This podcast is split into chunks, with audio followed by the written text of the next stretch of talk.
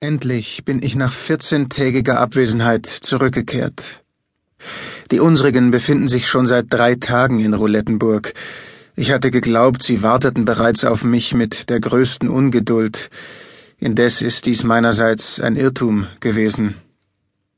Der General zeigte eine sehr stolze, selbstbewusste Miene, sprach mit mir ein paar Worte sehr von oben herab und schickte mich dann zu seiner Schwester. Offenbar waren sie auf irgendwelche Weise zu Geld gekommen. Es kam mir sogar so vor, als sei es dem General einigermaßen peinlich, mich anzusehen.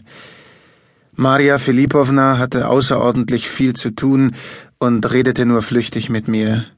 Das Geld nahm sie aber in Empfang, rechnete es nach und hörte meinen ganzen Bericht an. Zum Mittagessen erwarteten sie Herrn Mesenzow, außerdem noch einen kleinen Franzosen und einen Engländer. Das ist bei ihnen einmal so Brauch. Sobald Geld da ist, werden auch gleich Gäste zum Diner eingeladen, ganz nach Moskauer Art. Als Palina Alexandrowna mich erblickte, fragte sie mich, was ich denn so lange gemacht hätte, aber sie entfernte sich dann, ohne meine Antwort abzuwarten. Selbstverständlich tat sie das mit Absicht. Indessen müssen wir uns notwendigerweise miteinander aussprechen. Es hat sich viel Stoff angesammelt.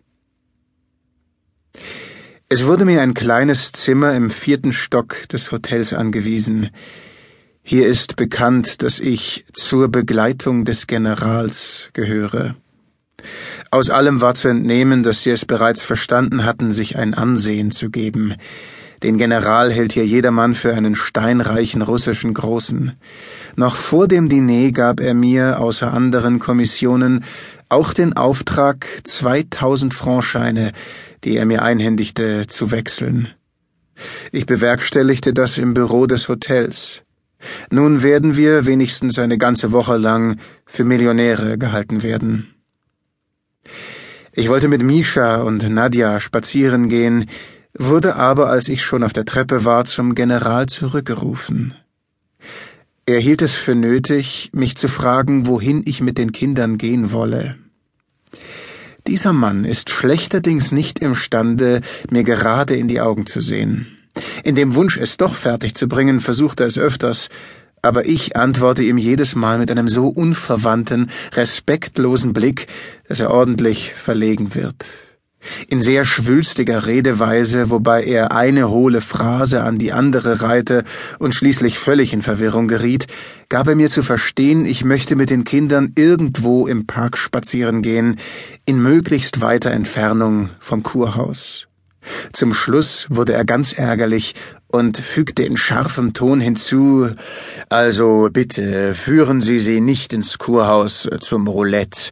Äh, nehmen Sie es mir nicht übel, aber ich weiß, Sie sind noch ziemlich leichtsinnig und äh, wären vielleicht imstande, sich am Spiel zu beteiligen. Ich bin zwar nicht Ihr Mentor und hege auch gar nicht den Wunsch, eine solche Rolle zu übernehmen, aber jedenfalls habe ich wenigstens ein Recht darauf, mich von Ihnen nicht kompromittiert zu sehen, um mich so auszudrücken. Ich habe ja gar kein Geld, antwortete ich ruhig. Um Geld verspielen zu können, muss man doch welches besitzen. Geld, Geld sollen Sie sofort erhalten, erwiderte der General, wühlte in seinem Schreibtisch umher, nahm ein kleines Buch heraus und sah darin nach. Es ergab sich, dass er mir ungefähr 120 Rubel schuldig war. Äh, wie wollen wir also unsere Rechnung erledigen? sagte er. Wir müssen es in Taler umrechnen. Nehmen Sie da zunächst 100 Taler, das ist eine runde Summe, das übrige bleibt Ihnen natürlich sicher. Ich nahm das Geld schweigend hin. Sie müssen sich durch meine Worte nicht gekränkt fühlen, Sie sind so empfindlich. Ich wollte Sie durch meine Bemerkung nur sozusagen warnen, und das zu tun habe ich doch äh, natürlich ein gewisses Recht.